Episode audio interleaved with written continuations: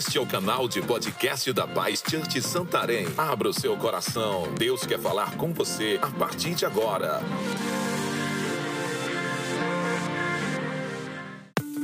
Para nos conhecermos melhor, siga nossas redes sociais. Arroba Paz Santarém BA.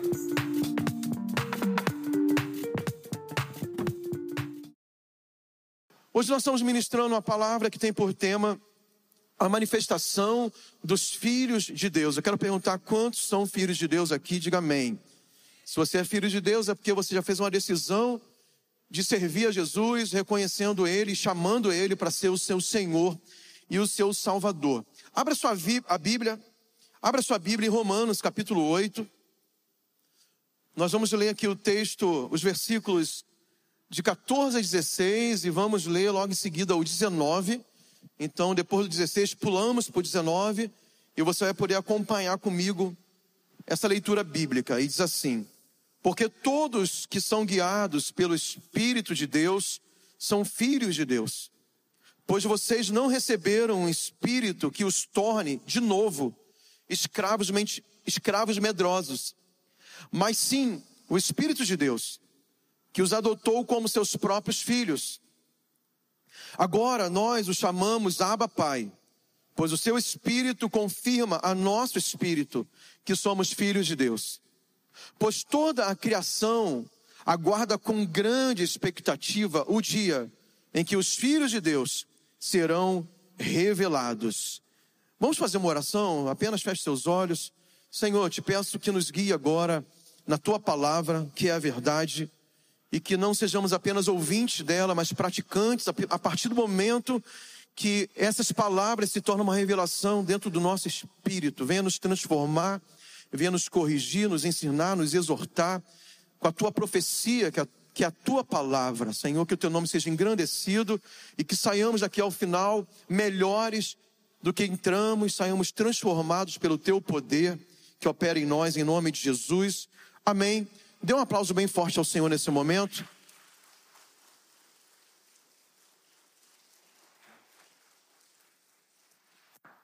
Amado, esse texto aqui é um texto extremamente poderoso, porque ele está declarando quem nós somos em Cristo Jesus, aquilo que nós nos tornamos, a nossa verdadeira identidade espiritual está relatada aqui, reafirmada aqui, repetida aqui, pelo menos três vezes. E nós somos, de fato, nós que recebemos Jesus como Salvador e Senhor de nossas vidas, juntamente com, essa, com esse reconhecimento do senhorio de Jesus sobre nós, nos tornamos filhos de Deus. Nós nos tornamos filhos de Deus. Você que é uma mulher, você é uma filha preciosa do Senhor, por causa da própria obra de Jesus em nossas vidas e por causa do Espírito Santo, conforme diz o texto aqui que nós lemos do, da carta aos Romanos no capítulo 8. E quando nós falamos de identidade, nós podemos imaginar nosso, os nossos documentos de identificação que você carrega, o seu RG, seu passaporte, a sua habilitação para dirigir, que o Detran emite para você, em todos esses documentos que são válidos no território nacional, eles têm características importantes e que se repetem. Tem o teu nome completo, tem a cidade que você nasceu, o estado que você nasceu, do território brasileiro, a sua nacionalidade também. Tem a data do seu nascimento, tem a sua filiação, tem o nome completo do seu pai, o nome completo da sua mãe, tem um número de registro que é um número somente seu que não pode se repetir em outros lugares, com outras pessoas. Mas também existe um órgão expedidor desse documento que dá a validação para esse documento ser verdadeiro e ser reconhecido. A gente não pode simplesmente decidir, assim, uma pessoa, ah, eu quero mudar o meu nome, eu quero ser outra pessoa. Então, pego lá na minha casa o computador, pego um design de um documento de identidade, de um passaporte, e agora eu vou colocar um nome que eu gostaria de ter, vou mudar o nome dos meus pais, vou colocar a cidade que eu gostaria de ter nascido, o estado, a data, vou mudar a minha idade, e eu mesmo vou autenticar lá na minha casa esse documento e fazer impressão na impressora que eu tenho lá. Além de você não poder fazer isso, é um crime, isso aí é falsidade ideológica.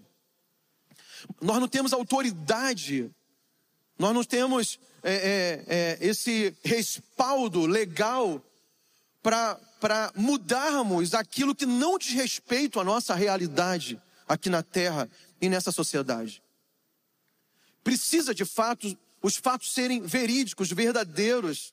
Os documentos têm que é, um comprovar o outro. Você só tira uma, uma, um RG com a sua certidão de nascimento, que tem as informações ali. E tudo isso registrado em cartório. E tem os órgãos, por exemplo, é, a minha identidade foi a Polícia Técnica do Estado do Amapá que validou o meu documento de identidade atual. Foi a Polícia Federal que, que gerou o meu passaporte. Eles têm autoridade para isso. Por que eu estou dizendo essas coisas? Porque no mundo espiritual não é diferente. A nossa identidade espiritual precisa de validações. A nossa identidade espiritual precisa de registros espirituais para que ela seja reconhecida, para que ela seja verdadeira, para que ela seja respeitada, tanto no mundo espiritual como também no ambiente terreno. E nós vamos falar sobre isso durante a palavra. Esse texto que nós acabamos de ler, de Romanos capítulo 8, nos mostra essas marcas, esses carimbos, essas autenticações espirituais que nós precisamos ter para de fato sermos reconhecidos na realidade espiritual que temos como filhos de Deus.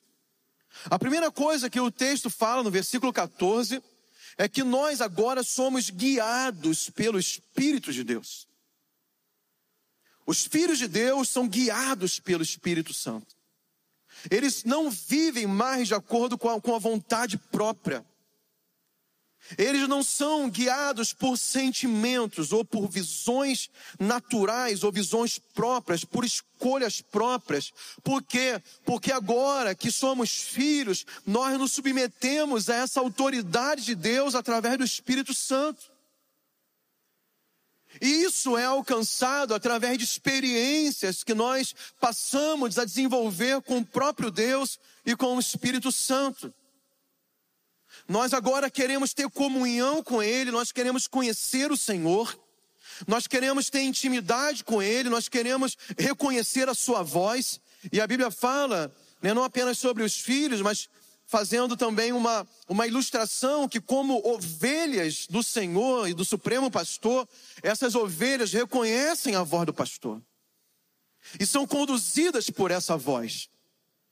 E como filhos, nós somos esses filhos que, que têm de fato uma dependência de conhecer a vontade do Pai, a direção do Pai, até porque esse nosso Deus, esse nosso Pai, ele sabe o futuro, ele tem um projeto para nós, ele tem um plano para nós, e nós queremos agora conhecer qual é esse plano, qual é o próximo passo que eu vou dar, de acordo com a vontade dele. Que, segundo o apóstolo Paulo, lá em Romanos 12, versículo 2, vai dizer que a vontade dele é boa, é perfeita, é agradável, é o melhor que tem para nós. Então somos guiados por ele. E como eu estou dizendo, esse relacionamento de ser conduzido pelo Espírito, nós colocamos aqui que, é, que são experiências de batismos que nós experimentamos com Deus. Por que eu coloquei batismos no plural? Porque a Bíblia tem vários batismos a nos oferecer. Nós vamos ver isso logo depois. A segunda marca, ou segundo carimbo, ou autenticação, que nós devemos receber na nossa identidade espiritual como filhos de Deus, é vivermos um patamar novo de ousadia em Deus. Uma ousadia santa, é claro. Não é uma ousadia que, vai é, se confundir com orgulho, com vaidade, com prepotência. Não. Uma ousadia apenas por você saber quem é. E a importância de sermos filhos de Deus. Filhos de um Deus todo-poderoso. Filhos de um Deus que é o dono do ouro e da prata. Filhos de um Deus que tem todo o poder no céu e na terra. Filhos de um Deus que é amoroso. Então nós representamos a Ele.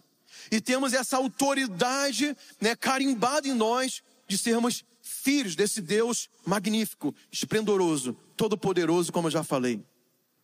Então nós podemos viver nessa ousadia, é o que fala o versículo 15.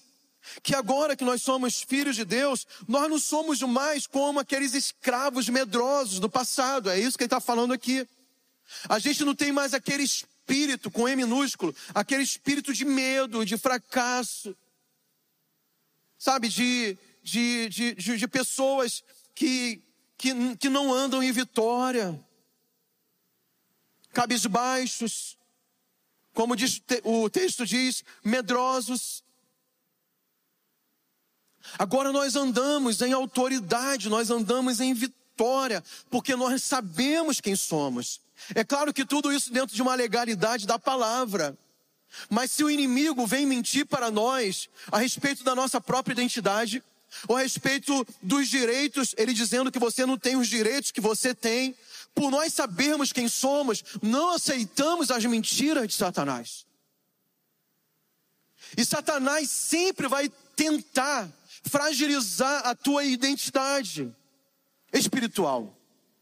Se ele tentou fazer isso com Jesus, imagina com a gente. Quando Jesus está lá no deserto sendo tentado por Satanás, qual foi a, a tática de Satanás para tentar tirar Jesus do seu propósito? Enfraquecer o seu senso de identidade. E por várias vezes Satanás dizia: Se tu és o filho de Deus, faça isso, fala aquilo. Como assim, se tu és? Jesus sabia quem ele era. E por isso ele não caiu nas artimanhas, na mentira de Satanás. Ele sempre respondia de acordo com a palavra e com o conhecimento que ele tinha de si mesmo em relação a Deus. Ele não precisava transformar pedra em pão para mostrar que ele era filho de Deus. Ele não precisava aceitar a proposta de Satanás, né, de receber os reinos e as riquezas do mundo, porque ele, ele sabia que ele era, ele sabia que aquilo que Satanás tinha certo acesso por um tempo, de fato não pertence a Satanás, mas pertence ao próprio Deus, ao seu Pai. Porque a Bíblia fala que os céus pertencem ao Senhor e a terra é o estrado dos seus pés. Jesus sabia, então Jesus ele andava em autoridade vinha as propostas malignas, mas ele não era tentado a ponto de ceder por essas propostas, apenas pelo conhecimento da sua identidade. Quantos que entendem que a melhor notícia que eu posso te dar nessa noite é dizer que você é filho de Deus? Dê glória a Deus nesse momento. Essa é a melhor notícia que você vai receber nesse dia e em qualquer dia. Você é filho do Deus Todo-Poderoso. Você pode andar em autoridade. A terceira marca da nossa identidade como filhos de Deus é a própria nossa manifestação como tal. É uma marca, que marca? A marca visível em nós. As pessoas não podem ver o que está dentro do nosso coração, da nossa alma, elas não conseguem ter essa, essa visão espiritual, é claro, isso é impossível, de ver o nosso espírito revivificado, recriado em Deus. Então, como eles vão saber que nós somos filhos de Deus? Quando o versículo 19 se cumpre em nós. O versículo 19 de Romanos, capítulo 8, diz que a criação, as pessoas, o mundo, sabe, o universo, todo mundo, espera o quê? Pela manifestação dos filhos de Deus. Essa palavra manifestação, aqui no texto, na versão que nós lemos, na nova versão transformadora, diz revelados. A manifestação é uma revelação.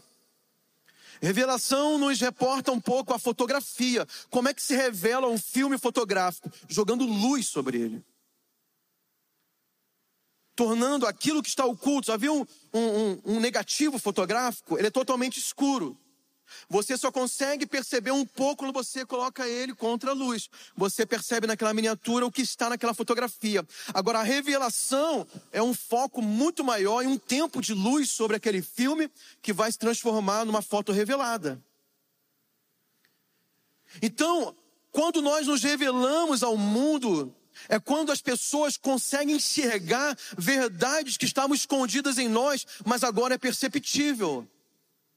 Eu estou falando de algo muito prático para vocês. Das pessoas enxergarem que eu represento Deus pelas minhas atitudes, pelas minhas palavras, pelo meu comportamento.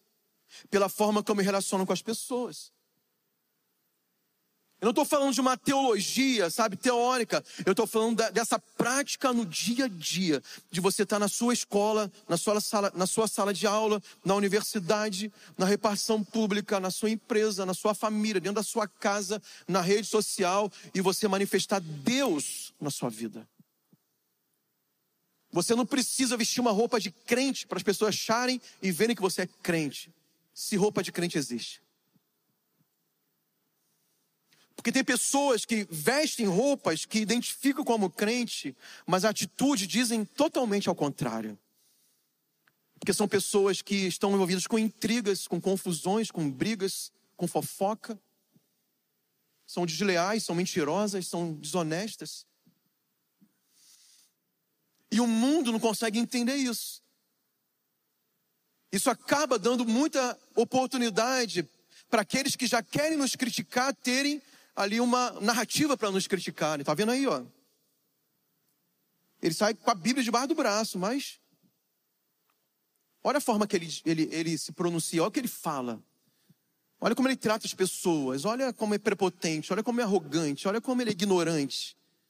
Olha como está metido em confusão, olha como não tem verdade na sua vida. Então, a nossa própria forma de viver é um carimbo que as pessoas vão testemunhar e o mundo vai testemunhar aquilo que nós somos, porque a Bíblia fala que as árvores são conhecidas pelos frutos que dão. É tudo muito natural. A Bíblia fala que nós falamos aquilo que o nosso coração está cheio. Então, a nossa manifestação como filhos de Deus no mundo se dá de forma muito prática. E esse é um carimbo importante que nós vamos receber. Quantos estão entendendo até aqui? Diga amém. Eu falei sobre o batismo, né? O que, que é o batismo? É uma experiência com Deus. Nós nos tornamos filhos de Deus a partir de experiências que nós temos com Ele. E os batismos, eu falei no plural, os batismos são experiências que nós temos com o Senhor. Em Mateus capítulo 3, versículo 11, João Batista fala sobre três batismos. Três batismos. Ele diz assim: Eu batizo com água aqueles que se arrependem. O primeiro batismo, o batismo do arrependimento. E ele continua dizendo: Depois de mim, porém, virá alguém mais poderoso que eu, falando sobre Jesus, alguém muito superior, cujas sandálias não sou digno de, não sou digno de carregar. Ele os batizará como? Com Espírito Santo e com fogo. Esse batismo, eu estou falando batismo de você imergir, de você mergulhar, de você submergir, na verdade, na, na, presença de Deus, na comunhão com o Espírito Santo e ser batizado por esses batismos que são necessários. O primeiro batismo, o batismo do arrependimento, é a sua primeira experiência com Deus, quando você se arrepende do seu pecado e reconhece que precisa de Jesus. Isso aconteceu comigo um dia. Eu reconheci que eu não podia mais viver sem Ele, que aqueles pecados que me dominavam e me faziam tão mal e me levariam para o inferno. Eu estava arrependido de viver uma vida pecaminosa e eu precisava de Jesus, do senhorio dele sobre mim. E eu declarei isso publicamente. E eu fiz uma aliança com Jesus e a minha vida foi salva. Minha primeira experiência. Depois vem a experiência com o Espírito Santo, os batismos que João Batista disse que Jesus traria. O batismo no Espírito Santo torna você uma nova criatura.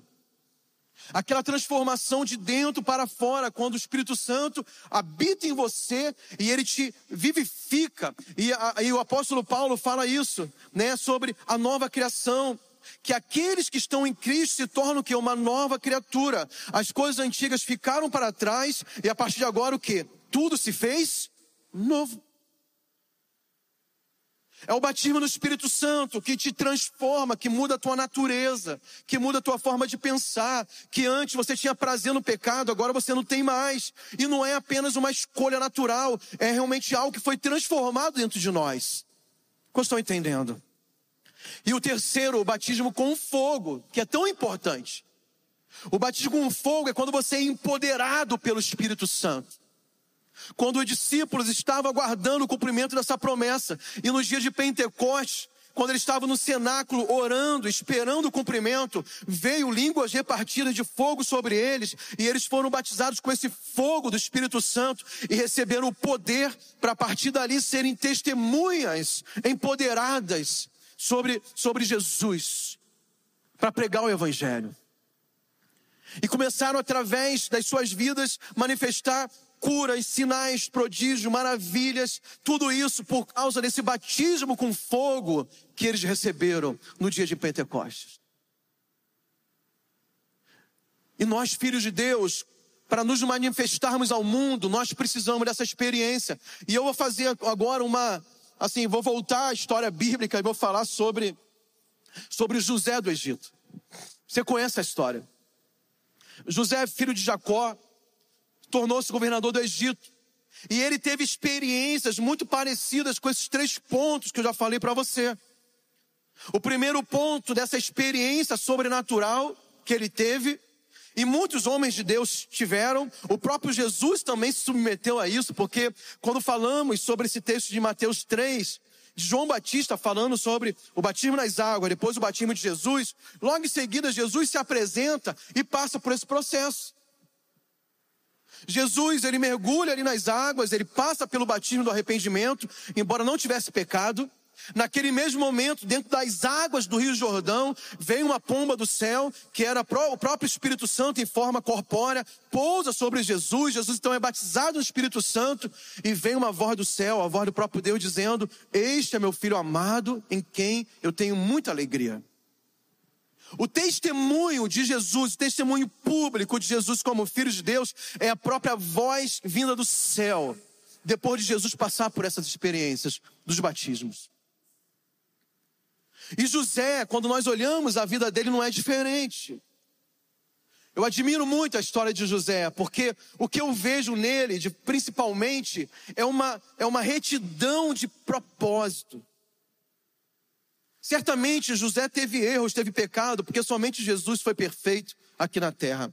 Mas você não vê relato bíblico de, de José, sabe, se desviando da rota. Ele, a partir, do momento, a partir do momento que ele entendeu quem era, depois da experiência que ele teve, ele manteve-se firme na direção e no caminho, no chamado que Deus mostrou para ele.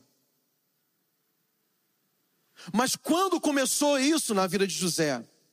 Está lá em Gênesis capítulo 37. Se você puder abrir sua Bíblia. Gênesis capítulo 37. Eu vou ler aqui o versículo, os versículos de 7 a 9. Falando sobre os sonhos de José. A experiência que ele teve com Deus. E ele diz assim: Eis que estávamos amarrando feixes no campo, e eis que meu feixe se levantava e ficava em pé. E eis que vossos feixes estavam em pé ao redor e faziam reverência ao meu feixe. E os seus irmãos lhe disseram: Deverias tu reinar sobre nós? Ou deverias ter domínio sobre nós? E eles o odiaram ainda mais por seus sonhos e por suas palavras. Versículo 9. E ele sonhou ainda outro sonho, contou aos seus irmãos e disse: Eis que eu sonhei mais um sonho. E eis que o sol e a lua e onze estrelas faziam reverência a mim. O que, que é isso? Dois sonhos que José teve. E foi a experiência mais marcante da vida de José. Eu acho isso incrível. Porque se você comparar essa experiência espiritual que José teve, sonhando, é muito diferente e parece, parece inferior a, por exemplo, a experiência que Moisés teve de ver uma árvorezinha, um arbusto pegando fogo e não se queimava. E a partir daquilo que chamou a atenção, ele começa a ter uma experiência de ouvir Deus falando com ele, e ele conversa com o próprio Deus. Ele fala com Deus, ele ouve a voz de Deus, algo incrível. Parece a experiência de José, parece menor, por exemplo, que a, que a experiência de Isaías. Lá no capítulo 6 de Isaías fala que Deus abre os olhos de Isaías e mostra o trono, o próprio trono de Deus, e ele vê ali coisas, sabe, celestiais, maravilhosas. Mas o que que José teve? Dois sonhos. Dois sonhos dormindo. igual quando a gente dorme, sonha à noite. E a gente sonha todas as noites. Talvez você não lembre dos sonhos, mas que sonha, sonha. E para José, essa experiência foi definitiva, foi marcante na sua vida. Ele sabia que Deus estava batizando ele naquele momento, dando um chamado, dando um destino e dizendo quem ele era. Assim como nós, quando entendemos que somos filhos de Deus, está escrito que somos. Mas a validação, é claro que a Bíblia é fiel, nós nem precisávamos, mas Deus é tão misericordioso que Ele fala assim: eu já estou dizendo pela minha palavra que é fiel, que eles são filhos, mas mesmo assim, eu vou conceder-lhes experiências para ser um, um, um selo de fogo na vida deles. E cada um aqui, eu espero que tenha passado por essas experiências com Deus. Mas o que nós fazemos com essas experiências? Elas marcaram nossa vida a ponto de, de, de nós não nos confundirmos ao longo do, do, caminho, de nós não duvidarmos ao longo do caminho, de nós não colocarmos em xeque a palavra de Deus sobre nós, independente das circunstâncias, porque eu vejo que foi isso que José fez com aqueles sonhos. Depois que ele sonhou aquilo, ele não duvidou mais, ele caminhou em cima daquela palavra né? E, e, e, o salmista escreve isso: lâmpada para os meus pés é a tua palavra e luz para o meu caminho. O que, que é lâmpada? O que é luz? Revelação. Eu já tinha falado sobre isso. Você teve uma revelação daquilo que você é em Deus, daquilo que Deus quer de você. Então você anda agora sobre essa luz, que é a própria palavra revelada para você. A palavra rema. Quando você lê a Bíblia, e não é apenas uma teoria, não é apenas uma informação, um conhecimento, mas você entende que você foi conquistado por Deus para ser filho dele, você foi adotado por ele, você foi achado por ele, e agora não importa a forma que isso aconteceu, fomos adotados, mas somos filhos. Eu posso ouvir um glória a Deus, um amém, um aleluia? Você é filho, você é filha de Deus. Então, José ele teve essa experiência, ele andou sobre isso. A segunda coisa, ele usou a experiência como a direção da vida dele. Voltando ao nosso segundo ponto inicial, era o que? A ousadia. Você conhece a história de José, você sabe qual foi a trajetória dele.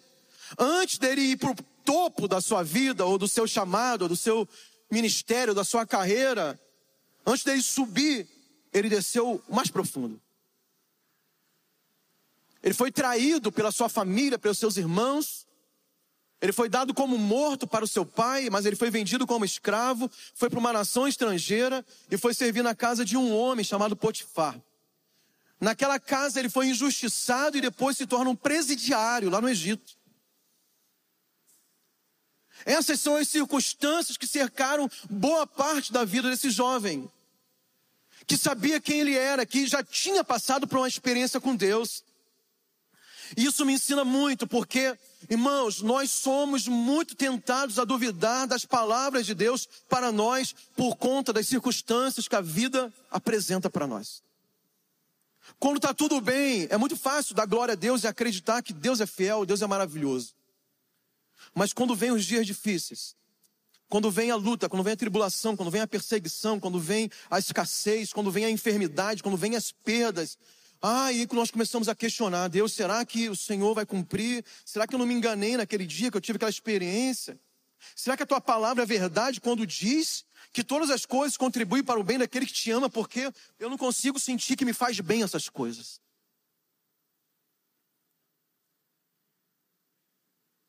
E nós, quando entendemos a vida de José, e essa firmeza de propósito que ele tinha, a partir do momento que ele entendeu quem ele era em Deus, tudo aconteceu de ruim na vida dele, mas você não vai ver em nenhum momento esse jovem reclamando, brigando com alguém, se vitimizando, lamentando, querendo retroceder, querendo fugir da realidade. Não, ele viveu cada etapa da vida dele da forma que ele sabia quem ele era. O que, que ele era então? Qual foi a visão que ele teve que nós lemos lá no capítulo 37 de Gênesis. Qual a visão que ele teve? Qual o sonho que ele teve? Que ele era um líder. Que ele era um feixe que estava de pé todo o tempo e os outros se dobravam diante dele. A interpretação foi dada pelos seus próprios irmãos que não entendiam aquilo. Quer dizer que agora nós vamos nos dobrar diante de você. Quer dizer que os nossos pais também vão se humilhar diante de você. Era uma grande loucura isso, irmãos. Porque numa sociedade patriarcal como, era, como é ainda a sociedade hebraica e judaica atualmente, é impossível uma autoridade, os irmãos mais velhos ou os pais se dobrarem diante de um filho mais novo. Era um sonho totalmente distante da realidade, era até um sonho, assim, moralmente abusivo. Impossível humanamente de acontecer. Só que José acreditou naquilo, porque era a palavra de Deus para ele. Então José é tirado da casa do seu pai, e é levado para a casa de Potifar, onde se tornou escravo. Qual foi o rótulo que colocaram neles, nele? Você é um escravo. Mas o que estava no coração de José? Eu sou um líder nesse lugar. A visão que Deus me deu, a experiência que eu tive, a palavra que eu recebi, que eu seria um líder. Vocês podem dizer que eu sou um escravo, mas eu sou um líder. Então José liderava na casa de Potifar. ele era tão diferenciado, ele tinha um posicionamento tão firme, que o próprio Potifar deu a ele direitos e autoridade para liderar sobre a sua casa. Depois José é conduzido até o presídio como um preso. Colocaram outro rótulo nele, outra, outro selo nele. Agora você é um presidiário. Você vai estar entre os criminosos do Egito. Mas José não fazia questão, José não, não se impressionava e nem se deixava enganar por esses rótulos mentirosos. Tá bom, estou no presídio, então eu vou continuar sendo o que Deus disse que eu sou. Eu vou ser um líder nesse lugar. Eu vou permanecer de pé. Eu vou andar em ousadia. Ousadia por causa da minha identidade. Eu não estou preocupado com aquilo que as pessoas dizem que eu sou. Eu não estou preocupado com aquilo que o mundo diz que eu sou. Eu não estou preocupado com aquelas pessoas que querem me ferir, me machucar, estão dizendo que eu sou. Se eu não estou dando razão para falarem essas coisas, eu sei quem eu sou, então eu permanecendo sendo, eu permaneço sendo um filho de Deus. E aonde eu estiver, eu vou manifestar essa, essa, essas características, essa identidade de ser filho de Deus. Eu vou andar de cabeça erguida porque eu sou um filho de Deus. Significa, irmãos, que as circunstâncias não podem nos transformar para pior. Que as coisas que acontecem externamente não podem influenciar e mudar minha natureza, porque eu tenho um DNA celestial agora por me tornar um filho de Deus. Então eu não vou ficar andando abatido por aí se as coisas estão difíceis. É claro que, como seres humanos, é natural que nós tenhamos algumas sequelas. Eu não vou dizer que isso não aconteça. Mas eu não vou aceitar outra realidade a não ser daquilo que a Bíblia diz que eu sou. Se você estiver do lado de alguém aí mais próximo aí, família principalmente, diga assim: você é um filho de Deus. Vira para o lado e diga: você é filho de Deus. Sabe, não deixe o diabo te enganar, você é filho, então ande nessa autoridade, ande com ousadia, em qualquer lugar, sabe, em qualquer ambiente, você é filho de Deus. A terceira coisa, e o terceiro ponto para a gente finalizar, ainda sobre José, é que ele manifestava, como eu falei lá no início, na prática, através do seu comportamento, através da sua própria, sabe, do seu dia a dia, quem ele era, porque ele era alguém inabalável. Inabalável. Ainda dentro disso que eu acabei de explicar agora, sabendo quem é, os fatores não vão mudar. Você é o que é em qualquer lugar. E a Bíblia vai falar algumas coisas sobre nós, como filhos de Deus, que fazem total sentido para o mundo que espera a nossa manifestação. Nós lemos lá no versículo 19 do capítulo 8 de Romanos que o mundo aguarda, que a criação aguarda com grande expectativa a manifestação dos filhos de Deus. Mas a Bíblia vai dizer o que são os filhos de Deus. E tudo que a Bíblia é, usa para representar a nossa natureza, a nossa nova identidade como os filhos de Deus, são coisas que fazem diferença aonde se encontram. Por exemplo, lá no Sermão da Montanha, Jesus vai dizer que nós somos o sal da terra e a luz do e a luz do do mundo. Você já sabe isso muito bem. Então, se a gente apagasse todas as lâmpadas desse ambiente aqui e não entrasse luz lá de fora da rua, ia ficar uma escuridão terrível aqui. Se eu tivesse a lanterninha do meu celular acesa, ia fazer toda a diferença nesse ambiente de escuridão. Tudo que a Bíblia usa para representar os filhos de Deus é algo expansivo. É algo que parece insignificante, mas que faz total diferença. Por exemplo, você nunca pode usar um quilo de sal para temperar um quilo de arroz. O sal vai ser a menor porção, mas ele faz total diferença. Ele vai dar sabor, ele vai temperar, ele vai marcar presença, ele, ele vai dar aquele tchan na alimentação para aqueles que gostam de cozinhar. Você pode assar uma picanha maravilhosa, fazer um churrasco de picanha, inclusive me convidem quando isso for acontecer. Mas por favor, coloquem sal na picanha. Porque não tem graça nenhuma comer picanha sem sal. O sal tem esse poder, a luz também. Quando eu falo que a manifestação nossa no mundo é prática, é porque aonde você está, você precisa se manifestar para o mundo, fazendo a diferença na vida deles. Eu estava compartilhando com os irmãos nos outros cultos que eu tenho orado para que a minha vida faça diferença, pelo menos no prédio que eu moro, na vida dos meus vizinhos. Pastor, mas você não quer ser usado para as nações? Você não quer ser relevante na nação brasileira? Quero. Quando vai acontecer isso? Não sei. É a vontade de Deus que isso aconteça na minha vida? Também não sei. Mas eu sei aonde eu estou agora. E aonde estou agora, existe a necessidade de eu me manifestar como filho de Deus. Então o meu alvo é a minha vizinhança. Olha, o pessoal do prédio ali. O meu alvo, ou o teu alvo, é a sala de aula que você ocupa. É o escritório que você trabalha. É a repartição pública que você que você serve. É a rede social que tem centenas ou milhares de seguidores que estão olhando todo dia a tua vida. Então, essa manifestação, amados, é vem dessa, sabe, dessa dessa vida vivida no dia a dia.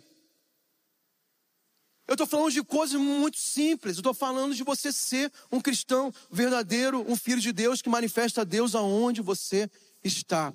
Mas, pastor, na prática, como é que se faz isso? Vamos olhar ainda para a vida de José. Eu estava falando que eu admiro a consistência de José, por quê? Ele foi alguém que teve uma integridade inabalável. Eu quero voltar um pouquinho aqui. Ele teve uma vida emocional inabalável. Depois eu falo da integridade. A gente pode chamar isso de inteligência emocional. Vou correr aqui por causa do tempo. Inteligência emocional.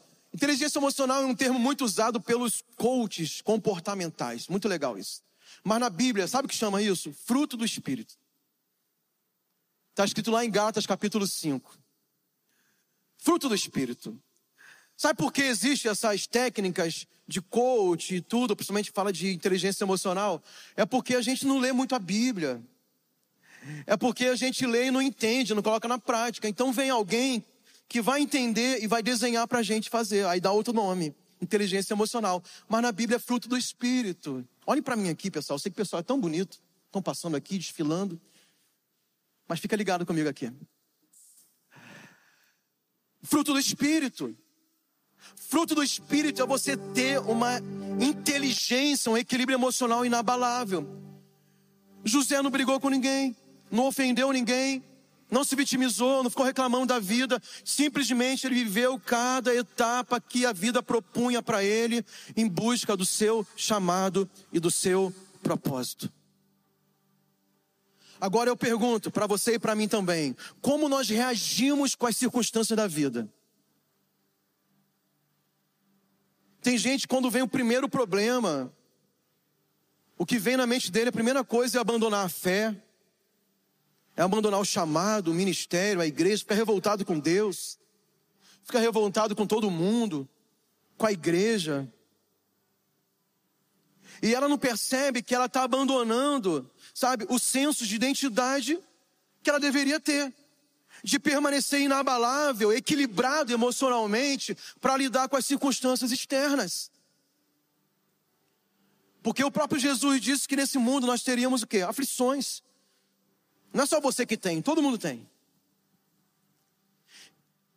Eu quero ler aqui Provérbio 25, 28, diz assim: Quem não tem domínio próprio é como uma cidade sem muros, desprotegida. José conseguiu fazer a caminhada dele sem ficar variando para um lado e para o outro. A segunda coisa que eu vejo muito interessante sobre a manifestação da vida de José, na história dele, é que ele teve uma integridade inabalável. Você vai lembrar do episódio da história dele na casa de Potifar, quando a mulher de Potifar começa a seduzir José. E ele não topa entrar naquele relacionamento pecaminoso com aquela, com aquela mulher. Uma integridade inabalável. Primeiro, uma integridade diante dos homens. Porque quando a esposa de Potifar faz a proposta para José, ele começa a argumentar com ela, fala assim: "Eu não vou fazer isso, porque o meu senhor, teu marido, me deu o direito de administrar tudo que nessa casa. Eu posso mexer no que eu quiser aqui, menos em você." O que, que significa isso? Eu sou leal a ele. O compromisso que eu fiz com ele, eu vou cumprir. Eu tenho integridade nas minhas palavras para o nosso dia a dia. Como é que nós manifestamos Deus para o mundo na prática? Sendo íntegro com os nossos compromissos. A palavra do crente seja sim, sim e não, não. Se você se comprometeu, cumpra o seu compromisso. Se você comprou, pague. Se você é, fez aliança com alguém, seja fiel àquilo. Se você, sabe, é, está no local e relaciona-se com pessoas, diga sempre a verdade. Seja sincero. Porque é uma forma das pessoas verem Deus em você. Você não pode ter um discurso e uma prática diferente. José teve uma integridade inabalável com Deus, porque ele fala para aquela mulher: como eu poderia, sabe, é, é, é ser, ser infiel ao meu Deus? Ele tinha um senso de integridade com Deus, e possivelmente aquela mulher seduzindo José pode ter dito para ele assim: José, mas ninguém vai saber. Só entre nós dois. Um pecadinho, um pecadinho gostoso, só nós dois. Não vai ser público isso. O meu marido não precisa saber, as pessoas nessa casa não vão saber. Mas o que ele fala? Eu vou continuar sendo fiel a Deus. Eu não posso trair a minha aliança que eu fiz com Deus. Se você quer manifestar Deus para o mundo, seja fiel a Deus. Mantenha-se íntegro com a tua vida de santidade. Fale a verdade. Mantenha a sua pureza. Mantenha a sua, a, a, a, a sua aliança com Deus e com os homens. Faça de tudo para isso. Pastor, mas eu tropecei. Pede perdão, se arrependa, levanta-se e continue andando. Pastor, eu deslizei. Se limpe, se sujou, se limpe, continue andando em fé, debaixo da graça de Deus. E José foi íntegro com o destino que ele tinha recebido do Senhor. Ele sabia que Deus tinha um chamado para ele, e ele manteve-se fiel ao destino que ele sabia que Deus tinha proposto para ele. Tem muita gente que ouviu a voz de Deus, que ouviu o chamado de Deus, que caminhou tempo dentro desse chamado, mas perdeu o senso de destino, saiu do caminho, saiu da rota. Pastor, mas é por causa das dificuldades, da luta, problema, traição, frustração, me decepcionei.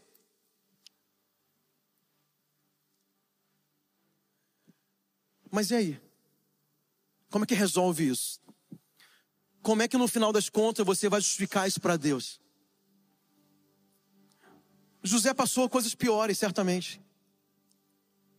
Mas ele sabia que havia um propósito na vida dele aqui nessa terra, então ele manteve-se fiel ao destino dele. Eu não estou falando de salvação apenas. Salvação é outra conversa. Eu estou falando de você cumprir o teu propósito aqui nesse lugar.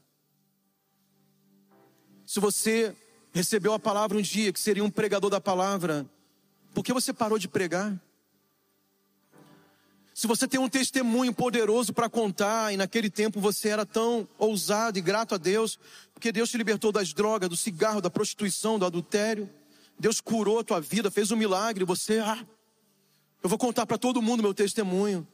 E hoje você está machucado com A ou B ou com situações e não cumpre mais o teu propósito.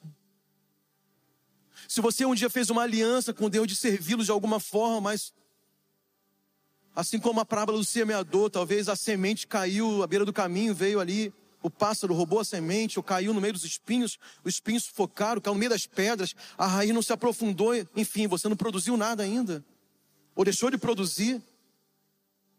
Se você entende que você é um filho de Deus, você também entende que você tem um propósito aqui nessa terra. E nada pode mudar isso. Você não pode abortar o processo e o caminho que Deus colocou à sua frente. Então hoje, eu quero te desafiar a isso. Talvez tenha pessoas aqui, aqui dentro, lá fora, nos salões, nos auditórios, pela internet, nos ouvindo, nos assistindo, que nunca tiveram uma experiência com Deus. Que não tem nem certeza se realmente é filho de Deus, porque não consegue ver as marcas dessa identidade na sua vida. Se isso ocorre na tua vida, hoje você tem a oportunidade de mergulhar nesse batismo de arrependimento e ser selado pelo Espírito Santo e ter tua vida transformada e começar a se manifestar para este mundo como um verdadeiro filho, uma verdadeira filha de Deus. Talvez tem pessoas aqui que já são filhos, mas estão duvidosos dessa identidade porque está sendo enganado por Satanás. É tempo de você renovar sua aliança com teu pai. Falar, Senhor, eu nunca vou poder duvidar mais que aquilo que o Senhor conquistou para mim é esse, essa autoridade, esse poder, como diz lá em João 1,12, e deu-lhes o poder de serem chamados filhos de Deus. Se você precisa disso nessa noite, você vai ter essa oportunidade de fazer uma oração, de renovar sua aliança, ou de fazer pela primeira vez essa aliança. Vamos ficar de pé nesse momento em nome de Jesus. Pastor, como eu me torno um filho de Deus? O texto ali de João, capítulo 1, versículo 12, diz que todos aqueles que receberam Jesus, recebeu o poder de se tornarem seus filhos, recebendo Jesus como Senhor e Salvador, entendendo que Ele é tudo que você precisa e que Ele tem senhorio sobre a sua vida, você declarando isso, você se torna um filho de Deus. E a partir daí a tua vida é transformada. Seus pecados são perdoados. Deus te coloca de volta na rota, no caminho que Ele tem proposto para você. A tua vida está toda bagunçada porque você está sem Jesus. Está todo desequilibrado. Porque você não tem uma direção. E Jesus vai te dar essa direção. Mas Ele não força a entrada. Ele espera você reconhecer. Para nos conhecermos melhor, siga nossas redes sociais. Arroba Santarém BA.